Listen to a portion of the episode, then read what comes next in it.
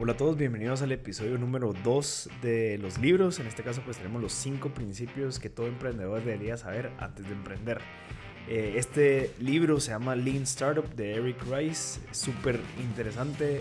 Vamos a hablar en este episodio los 5 principios que yo obtuve de este libro. Creo que hay más, estoy seguro que si en la caso ustedes lo escuchan eh, de otro lugar o lo leen eh, completo pueden obtener otros, pero creo que obtuve 5 principios importantísimos que creo que para mí son los que valen más. Entonces vamos a empezar con eso, solo para que sepan, este autor hizo un montón de empresas, eh, estuvo metido en mucho tema de tecnología, usa mucho su empresa que era la creación de avatars en los tiempos de antes donde no habían avatars, digamos avatars son esas figuras digitales donde uno crea una representación de uno mismo en la parte digital, digamos, estoy seguro que han visto eh, programas donde, bueno, digamos, a veces los iPhones ya te crean tu carita y cosas, entonces ya puedes como que tener una figura digital de ti, entonces eso es un avatar, entonces él, él, nos comienza contando un poquito de los problemas que tienen actualmente las startups, que él identifica una startup como cualquier institución humana que está produciendo un producto o un servicio bajo las condiciones de incertidumbre.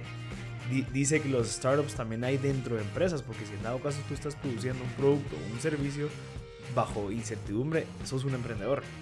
Eso es lo que caracteriza a un emprendedor, esa habilidad de poder tener supuestos, porque esos supuestos no existen, o sea, es un supuesto, una hipótesis que tú creaste en algún momento y dijiste, bueno, voy a ir detrás de esa hipótesis para resolverla o para para montarla una hipótesis, digamos, es una pregunta que uno se plantea y dice, bueno, ¿qué pasa si en dado caso las personas quisieran pasar eh, consumiendo en un restaurante por medio de un carro? Eso fue un, supuesto que hizo McDonald's y creó el servicio de, de, autoservicio. Entonces, o sea, y lo validaron en ese momento, pero eso fue la hipótesis o el supuesto que ellos tenían al principio. Eh, y eso pasa también cuando estamos dentro de una empresa o estamos emprendiendo afuera. Entonces creo que vale la pena entender eh, qué es una startup y cómo se caracteriza un emprendedor según Eric Rice, que es el autor del libro de Lean Startup. Y para eso queremos agregarle otra cosa, que es, bueno, ¿por qué es tan difícil el manejar o el organizar una startup? Porque no, y la respuesta es porque no se puede aplicar ningún tipo de planeación estratégica, ningún tipo de plan de negocios como se establece en una empresa que ya tiene una trayectoria, que tiene una tendencia, ya tiene un historial. Entonces, la, la, gente dice, bueno, pero entonces si en dado caso yo no puedo plantear un plan de negocios, un plan estratégico, ¿qué es lo que tengo que hacer? Me, vamos a lo loco, vamos a, probar a ver qué pasa y no, tampoco es eso, o sea, son los dos extremos que como no existe algún tipo de metodología de, de administración de startups, la gente o los emprendedores dicen, bueno, vamos lo que sea, vamos a probar a ver qué pasa. Y eso también es incorrecto. Entonces lo que propone, que es uno de los principios, es el Build, Measure, Learn, Loop, que significa el construir, el medir y aprender, que es como un círculo. Si en dado caso ustedes van a ver el documento que yo les voy a enviar, es un círculo en donde nosotros tenemos que construir, medir y aprender. Digamos, darle ejemplo de sapos. Sapos era, o sea, una empresa dijo, bueno, una hipótesis que ellos tenían, un supuesto era, ¿será que la gente ya está dispuesta a comprar por medio de internet zapatos, aunque sea que no se los mían, aunque sea que no, o sea, que esa, ese supuesto ya estaba en la mente del fundador y lo que hizo fue para poder validar, para poder construir, medir y aprender fue, bueno, lo que voy a hacer es voy a ir a, tomarle fotos a los zapatos que existen en las tiendas locales y los voy a subir a mi página de internet. Si en dado caso el consumidor me lo compra, bajo yo a la tienda, lo compro y se lo mando a su casa. Él logró entender por medio de crear una página web sin tener inventario, logró entender que la gente sí estaba dispuesta a comprar por medio de Internet. Entonces él creó, él midió y él aprendió. Digamos, por el ejemplo que qué hubiera pasado si en dado caso esa persona hubiera querido eh, pagarle a una persona o una firma de hacerle un estudio de mercado. Lo que hubiera obtenido era información irrelevante, porque probablemente la gente no sabía que necesitaba eso.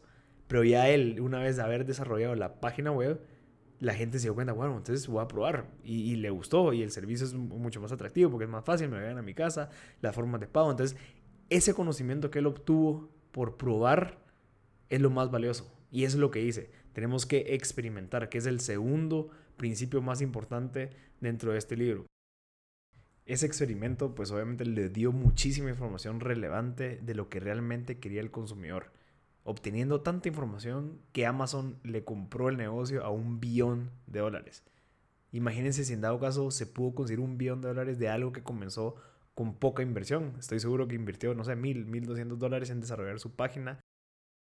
Y eso es lo que yo le digo a muchos de mis estudiantes, que no necesitamos invertir la gran cantidad de dinero, no necesitamos invertir la gran cantidad de tiempo y recursos, porque nosotros podemos validar, podemos experimentar antes de empezar a desarrollar algo que probablemente la gente ni siquiera quiere usar o si sabe que tiene ese problema. Por eso nos recomienda hacernos cuatro preguntas clave. Una, ¿los consumidores reconocen que tienen el problema que tú quieres solucionar? La segunda pregunta es, si hubiese una solución, ¿lo pagarían? La tercera es, ¿lo comprarían de nosotros? Y la cuarta es, si nosotros podemos construir una solución para ese problema. Y el problema es que a veces nosotros nos salteamos directamente a la pregunta número cuatro y por eso nos da unos pasos a seguir bien interesantes para confirmar que nuestros supuestos o nuestros leap of faith, como a veces lo decimos, sí están basados en la realidad que si existe o no un problema. Y la primera es, llamemos, haremos un, un directorio y busquemos a personas que cumplan con el perfil supuesto y preguntarles qué es lo que están pasando, en dónde podemos nosotros solucionarles, pero solo escuchemos. Luego, ver cómo se adapta a lo que ellos necesitan. Si en dado caso nuestra propuesta se adapta a lo que ellos están buscando, o, y si no, pues nosotros desarrollemos algo en donde nosotros podamos suplir ese problema que nos están diciendo. Luego creamos un arquetipo, que es un documento que busca humanizar al cliente meta, para que al final nosotros logremos crear una alineación entre nuestro producto o servicio que queremos ofrecer y las necesidades del cliente. Una vez identificado, nosotros podemos empezar a crear los famosos MVPs, un MVP es un Minimal Viable Product o es un producto mínimo viable y eso ayuda a los emprendedores a empezar ese proceso de aprendizaje de la manera más rápida. Obviamente la manera más rápida y la más eficiente, ya que como les comentaba, es un producto en donde no estamos invirtiendo tanto en, temas de, de, funcionalidades o de diseño, sino que solamente queremos responder y encontrar si estamos en la parte correcta de nuestra hipótesis o no. Y eso es lo que diferencia de un MVP de un prototipo. A veces nosotros pensamos que el elaborar un prototipo es lo mismo que un MVP y al final los dos tienen objetivos totalmente diferentes. Un prototipo lo que queremos lograr nosotros es validar el tema de diseño o el tema de concepto. ¿sí? Mientras que el MVP lo que queremos confirmar es la hipótesis con la que queremos empezar ese negocio. Y aquí es donde entra el principio número 3 que son los tres diferentes tipos de MVPs que nos recomienda el autor. El primero es elaborar un video. Digamos, nos da el ejemplo de la historia de Dropbox. Digamos, Drew, que era el fundador de Dropbox, es el fundador de Dropbox, dice que no lograba transmitir la importancia o el por qué es que estaban haciendo Dropbox. Porque decían, sí, nosotros estamos haciendo un proceso similar a lo que ya existe, pero lo queremos hacer mucho más rápido y más eficiente mientras que estaba presentando a inversionistas, buscando fondos para poder recibir inversión, lo que se chocaba era que la gente no entendía. Y que como no entendía, probablemente decían de que eran similares a los que ya existían en el mercado. Por lo tanto, decían de que no iba a captar la atención de mucha gente porque como decían, bueno, ya existen un montón de productos similares, ¿por qué se van a contigo? Entonces lo que él hizo fue que él se inventó un video y en ese video probablemente no era el producto final, sino que él logró transmitir por medio de su conocimiento y un buen video cómo es que iba a funcionar su producto, consiguiendo así casi 80 mil personas que querían probar el producto. Entonces, el primer MVP es un video. Nosotros logramos transmitir por medio de un video las funcionalidades de lo que queremos ofrecer. ¿Cómo lo vamos a hacer? ¿Qué tan rápido va a ser? ¿Y en cuánto tiempo? Entonces creo que eso es funcional para el tema de captar la atención y así gente quiere probar nuestros productos. Nos explica que cuando estamos empezando un MVP es valiosísimo para esta gente que se llaman los early adopters, que son personas individuales o empresas que quieren obtener una ganancia extra. Digamos, un early adopter individual lo que quiere es ser el primero. Mientras que una empresa early adopter quiere obtener esa ventaja competitiva entre las empresas. Entonces nosotros tenemos que buscar ese nicho. Hay una curva que no sé cómo se llama, pero explica cuánto porcentaje del promedio de personas son early adopters. Entonces podemos captar más o menos un porcentaje que va a variar según la cantidad de nicho que exista de estos early adopters para que nosotros sepamos cuánta gente podemos captar al principio. El otro tipo de MVP se llama Concierge MVP. Es como el ser un mayordomo. El ejemplo que usa él es, hubo unas personas que querían desarrollar un servicio en donde querían brindarte recetas semanales por medio de un pago semanal para que se conectara con tu supermercado, tus recetas y una aplicación. Ellos no tenían conocimiento de cómo funcionaba eso, sino que lo que quisieron hacer, ok, el MVP que vamos a hacer es nosotros vamos a buscar a un cliente y lo vamos a atender como si, fuera, como si fuéramos nosotros un mayordomo de ellos. Vamos a hacerle las recetas a mano, vamos a ir a comprarle nosotros la, la, comida, vamos a hacer las alianzas con los supermercados nosotros mismos, nosotros le vamos a cocinar, etcétera, etcétera, etcétera. Nosotros vamos a hacerle todo para entender al 100% el proceso y escuchar y observar al consumidor, logrando así luego dos clientes, después seis clientes, después diez clientes para lograr automatizar el proceso y hacerlo escalable. Obviamente ellos tenían en su mente la manera de cómo iban a crecer este servicio, solo que querían validarlo, querían encontrar y, y lograr entender si la hipótesis que ellos tenían en su mente al principio si era la correcta y lo lograron. El tercer MVP eh, se llama The Wizard of Oz, pero le vamos a poner un nombre español que es eh, mágico el MVP mágico. Lo que quisieron colaborar en el ejemplo que él dio fue, había una empresa que quería desarrollar un producto. Ese producto probablemente iba a ser bien complicado el desarrollo, pero querían entender si realmente la gente estaba interesado en utilizar ese tipo de producto. Entonces, ellos lo que hicieron fue que hicieron una plataforma en donde la, el front end, se podría decir, que es como que la parte donde el usuario ve, estaba de cierta manera automatizado, pero en el backend, que es donde se supone que todo el algoritmo y todo eso funciona, lo está trabajando gente en la oficina. De lo que ellos valieron era, en vez de desarrollar tanto algoritmo, en, vez de invertir tanto tiempo en el desarrollo, lo que querían ellos era corroborar si la gente sí estaba dispuesta a utilizarlo. Entonces pusieron a personas humanas, o sea, personas eh, que están haciendo el trabajo de que iba a ser el algoritmo, si en dado caso ellos querían invertir o no, decidían si invertían o no. De lo que lograron fue, ok, entendamos realmente qué es lo que quiere el cliente.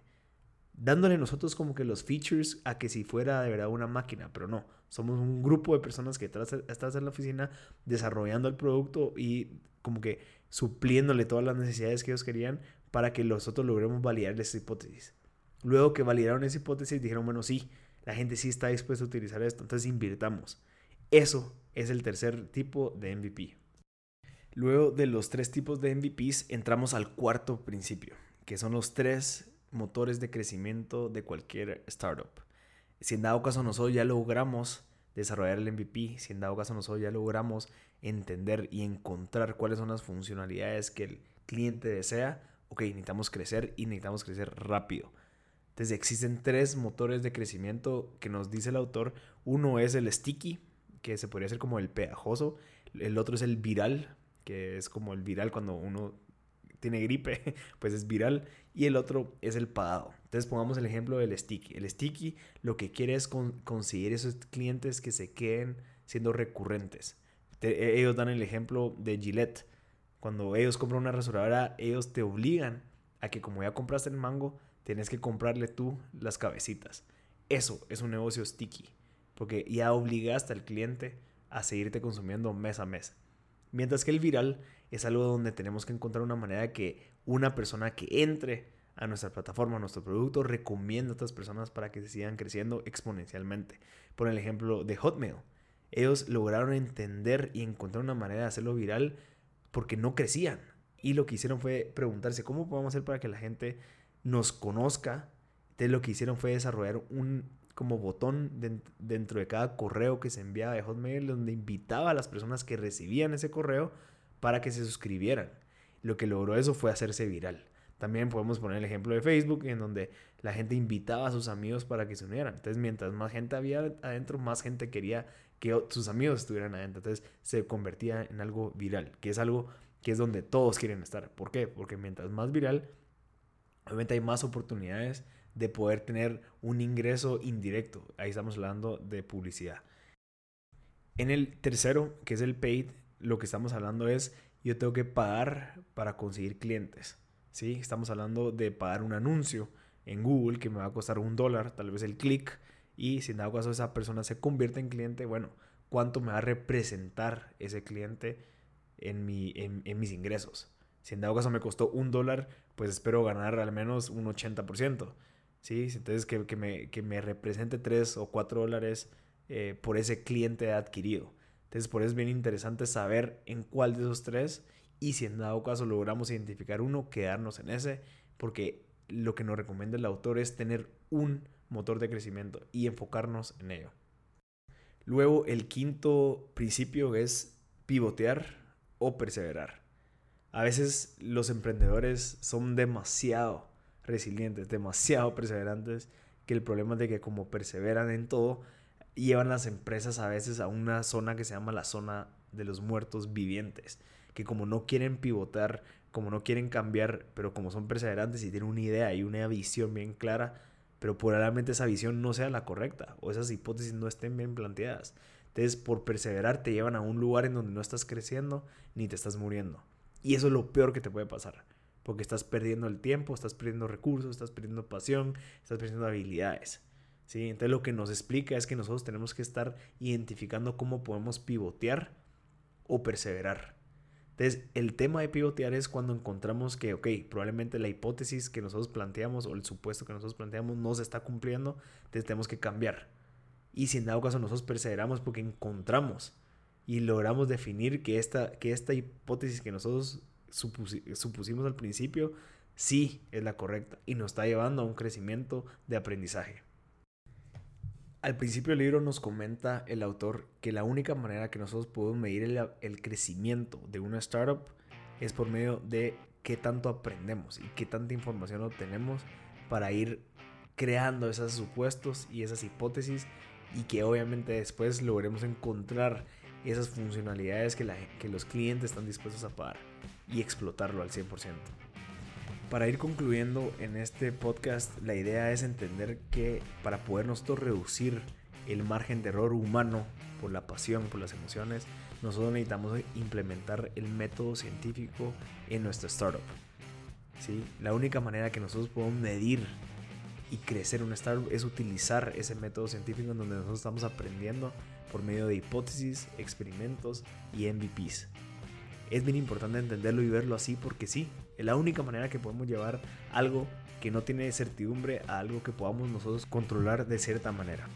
De verdad les recomiendo que lean este libro, les lo recomiendo a todos los emprendedores que están queriendo empezar a emprender, que probablemente no todos tienen el capital para iniciar, pero creo que es un excelente libro para darnos un norte, que nos explique la realidad de estar emprendiendo, o sea, la realidad es que vivimos en una incertidumbre todos los días pero si en dado caso nosotros logramos desarrollarlo y pasarlo de una manera más práctica, donde nosotros podemos aprender, probar, aprender, probar, y para luego obtener esa información tan necesaria y tan valiosa para nosotros de verdad ejecutar de una manera correcta, creo que es algo súper, súper importante. Este libro se lo recomiendo, Lean Startup, yo lo leí en dos semanas, eh, es difícil de leer, es un poco complejo, pero vale la pena. Vale la pena porque te da esos insights importantísimos que te pueden ahorrar miles de miles de dólares y de tiempo. Así que espero que de verdad les guste. Este es el segundo episodio, vamos a ir por más.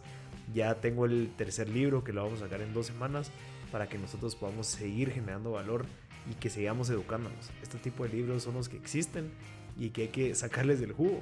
O sea, ahí están y que nosotros podemos utilizarlos para poder mejorar nosotros como personas, como profesionales, como emprendedores que vamos a generar esa mejora en la economía de nuestros países. Así que gócenselo. Si en dado caso alguien quiere el PDF, ya está subido en la plataforma. Y si en dado caso no está, pues pueden escribir o pueden ingresar sus datos en www.mdpodcast.net para que le llegue el resumen y el libro completo.